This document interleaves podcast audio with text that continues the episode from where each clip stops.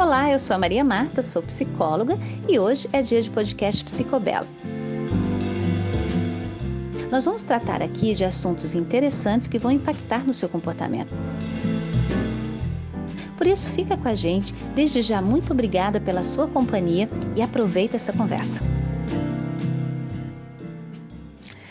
E cá estamos nós para falar sobre um tema que de alguma forma está no cotidiano de todos nós. Talvez agora, nesse período de quarentena, algumas pessoas tenham desejado aproveitar esse período de reclusão, de distanciamento social, para pôr em dia alguma lista de pendências, né? Coisas que estão atrasadas, coisas que já deveriam ter sido feitas e ainda estão ali tomando pó, ganhando poeira e ainda não foram realizadas, né? Então isso acontece a todos nós. Todos nós de alguma forma deixamos para depois alguma coisa. Deixamos para fazer outra hora aquilo que poderíamos estar fazendo agora. Mas como lidar com a nossa procrastinação? É, a primeira coisa, a gente precisa avaliar que tipo de procrastinador nós somos. Porque existem aqueles procrastinadores que são procrastinadores ocasionais, e todo mundo em algum momento, né, deixa alguma coisa para fazer depois, mas existem também os procrastinadores crônicos, aqueles que estão sempre devendo para si mesmo alguma coisa. Então, essa cronicidade, né, essas procrastinações a longo prazo, elas acabam trazendo um pouco de problema a mais, porque isso pode gerar alguns prejuízos, desde situações mais simples, como você é, perder oportunidades pequenas no teu dia a dia, até situações que podem complicar sua carreira, que podem complicar complicar seu relacionamento, né? É, então são fatores muito sérios que a gente precisa olhar com um pouco mais de cuidado. Então a primeira pergunta que você tem que fazer é que tipo de procrastinador você é é muito comum a gente associar a procrastinação à preguiça, né? Ah, eu tô com preguiça, o fulano é preguiçoso, por isso procrastina. Na verdade, queridos, a procrastinação ela tem fatores muito mais profundos na nossa neurofisiologia, né? Porque existem questões que estão lá no centro, no interior do nosso cérebro, no nosso cérebro, no nosso cérebro mais primitivo. E isso faz com que seja um pouco mais complexo do que tão somente a gente ter vontade de fazer e fazer fazer. O que não quer dizer que nós não devamos fazer e nós não devamos insistir, porque isso também, na construção do tempo, vai se tornando, é claro, um hábito né? Então, o que tem de problema os procrastinadores crônicos, né? A longo prazo, o que que isso interfere na tua vida em vários segmentos? É, por que, que nós deixamos para fazer depois e não fazemos agora? Bom, nós podemos pensar em muitos, muitos, muitos gatilhos. Alguns deles são de ordem bem simples, bem prática, como cansaço, por exemplo. Às vezes, literalmente, nós temos uma rotina super estressante, super atarefada, cheia de coisas e estamos cansados. O cansaço gera uma série de mudanças no nosso metabolismo e muitas vezes são um fator que pode nos levar à procrastinação também. Outros fatores são os estresse crônico, né? Aquelas pessoas que estão sempre muito cansadas, estão sempre muito desmotivadas e muitas vezes isso também gera um fator de procrastinação. Às vezes isso tem a ver com a nossa motivação.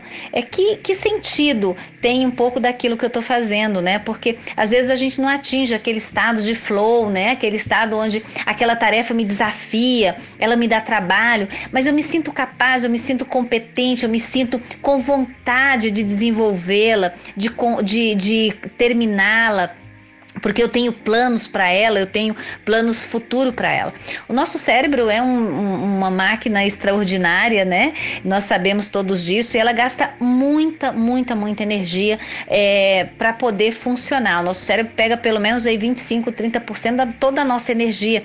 E a gente até já falou é, de hábito em alguns desses comentários, porque muitas vezes a, a construção, né? Na, na verdade, a construção dos hábitos ou desenvolvimento dos hábitos se dá justamente para que o nosso cérebro possa é, arquivar, possa é, deixar energia para fazer aquilo que precisa também, como aprender e desenvolver um tanto de tarefas que são que são necessárias. É, pensando um pouco nesses aspectos que podem ser fatores que desencadeiam a nossa procrastinação, é preciso pensar também, quando estamos falando de procrastinadores crônicos, não procrastinadores ocasionais, estados de humor um pouco mais importantes, né? Às vezes nós temos aí uma avolição, uma falta de vontade, um esvaziamento de sentido, um esvaziamento de prazer, e isso pode estar relacionado a um comportamento depressivo ou a um estado depressivo. Então, é sempre muito importante a gente conseguir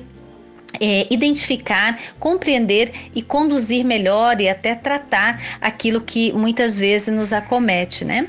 O, o perfeccionismo também, é, que muitas vezes é tão entendido como algo tão normal do cotidiano, é um estado de profunda ansiedade que faz com que a gente possa também investir muito tempo, uma exigência de expectativas muito altas e uma impossibilidade de cumprir a tarefa. Então, isso pode atingir até graus, por exemplo, de traços de transtorno obsessivo compulsivo que também precisam ser tratados, porque muitas vezes a procrastinação ela pode esconder também uma ansiedade muito importante, traços é, de transtornos que estão muitas vezes lá submersos e que a gente apenas caracteriza como preguiça e acaba não levando adiante. Então são coisas muito importantes da gente avaliar também antes de fazer um julgamento rápido. Bom, voltando um pouco ao fato de por que que a gente, é, afinal de contas, procrastina, a gente tem que pensar em coisas assim como a, o quanto é satisfatório a gente manter o nosso conforto. Né? Então, aquele estado de comodismo, aquela condição de você estar tá ali sem ter que fazer algum esforço, né? É muito natural é, da, do, do, humano. Então, esse comodismo, esse conforto, esse estado assim que faz a gente até associar a preguiça, é, é um estado que pode sim é, preservar nossos comportamentos de procrastinação. E outro fator, que é justamente quando eu deixo de fazer algo que vai me dar trabalho, que me exige esforço, é, eu acabo é, não tendo prazer em realizar aquela tarefa, né? Aquela atividade. Então, mas eu tenho prazer em adiá-la. E aqui a gente tem um problema de ordem neurofisiológica, porque a gente faz é, injeção de dopamina nesse comportamento, né? Onde a gente é, tem prazer em estar de boas agora e daí depois depois eu resolvo, porque as tarefas elas exigem é uma dose de digestão de desprazer.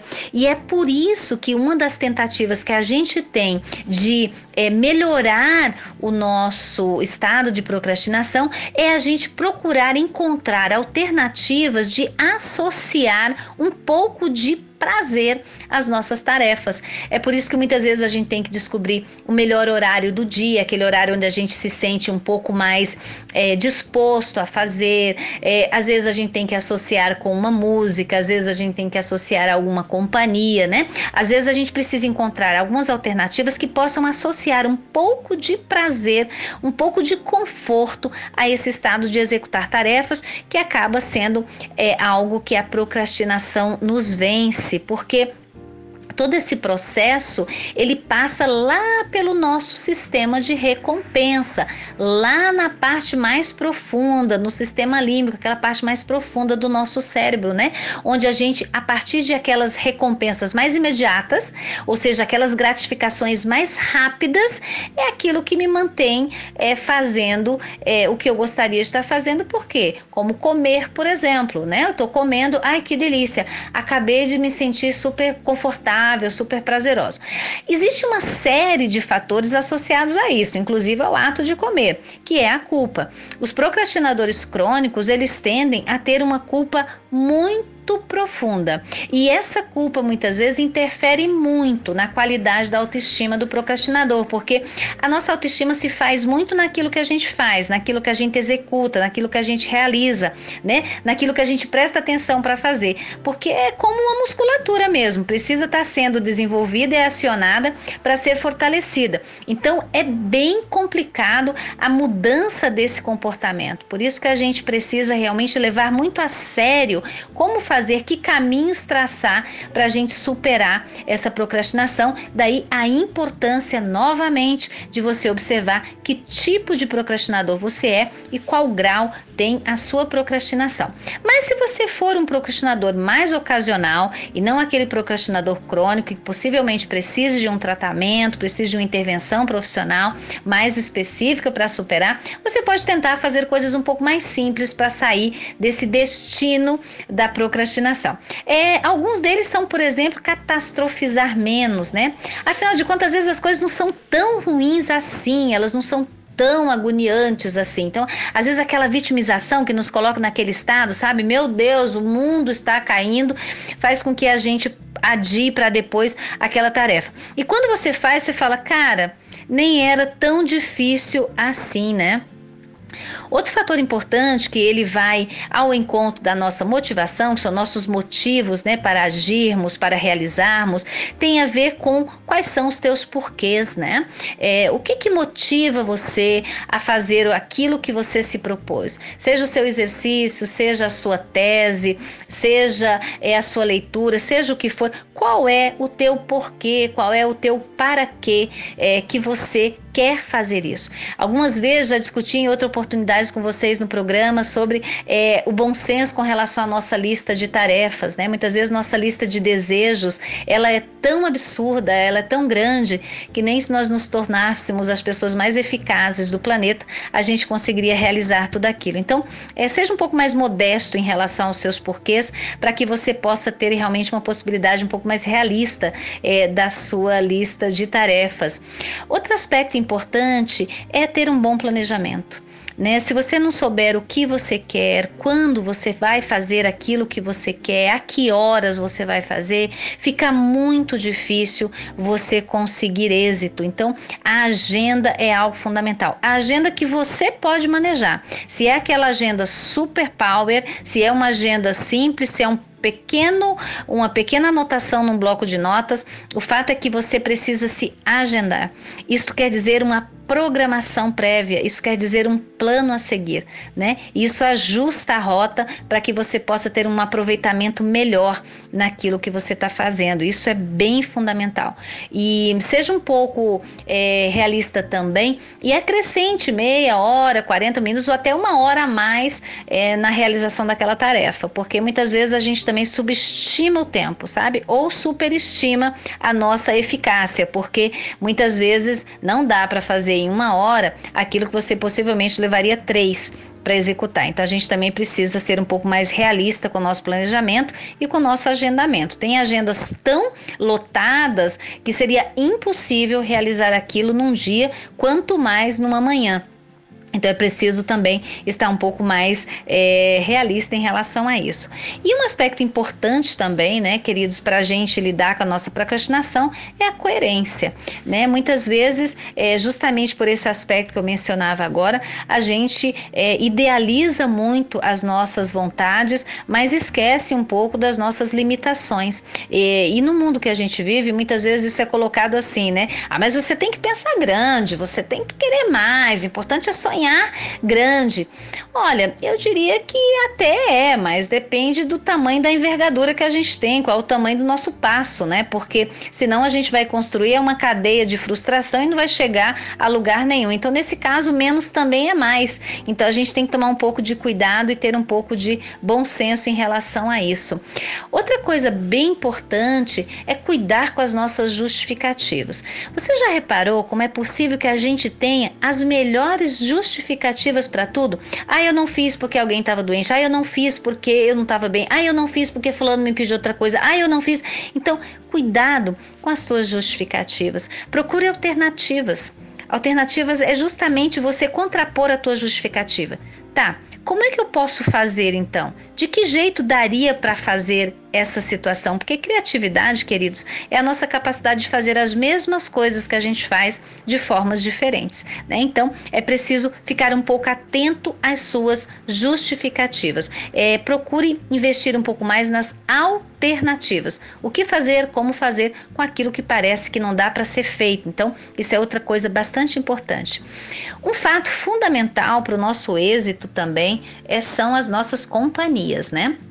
A gente precisa de, é, de alguma forma de sensores. Podem ser pessoas. E não estou falando aqui daquele sistema onde você tem que ter alguém brigando com você, cobrando você. Não nesse sentido. Mas pessoas que tanto te ajudem no sentido de conversar, encontrar clareza, esclarecimento com relação àquilo que você está fazendo, mas como ser também uma espécie de monitor, uma espécie de orientador. Isso a gente pode ver em diversos sistemas, desde o nosso mentor em qualquer assunto que a gente vai fazer. É, também o nosso personal trainer, que vai nos ajudar a orientar e acompanhar o nosso exercício, o nosso professor, o nosso amigo. Ou seja, nós somos pessoas que precisamos de sensores, precisamos de, de barreiras, né, para a gente entender um pouco os nossos limites, porque às vezes a gente não tem muita consciência deles. Então, se ali há pessoas que possam ajudar você, isso é bastante interessante também. Outro fator que pode nos ajudar também em relação à nossa procrastinação é a nossa capacidade de modificar o ambiente que está à nossa volta, né? Fazer algumas alterações de forma que esse ambiente é, possa nos ajudar é, a realizar aquilo. Deixar as coisas mais à vista, manter as coisas mais organizadas, ter uma lista de compras. É que nem aquela história de você fazer um bolo, né? Antes de você preparar o bolo, você tem que separar os ingredientes para que você possa ter certeza se você tem tudo que precisa para não quebrar os ovos depois verificar que faltou teu trigo, né? Então, muita calma e muita atenção nessa hora. E finalmente, eu diria para você que você pode encontrar um jeito de se recompensar, de se gratificar. E não é aquela coisa, ah, eu vou comer a mais porque eu mereço, ah, eu vou comprar isso aqui que eu não posso comprar porque eu mereço. Não é esse tipo de coisa, não.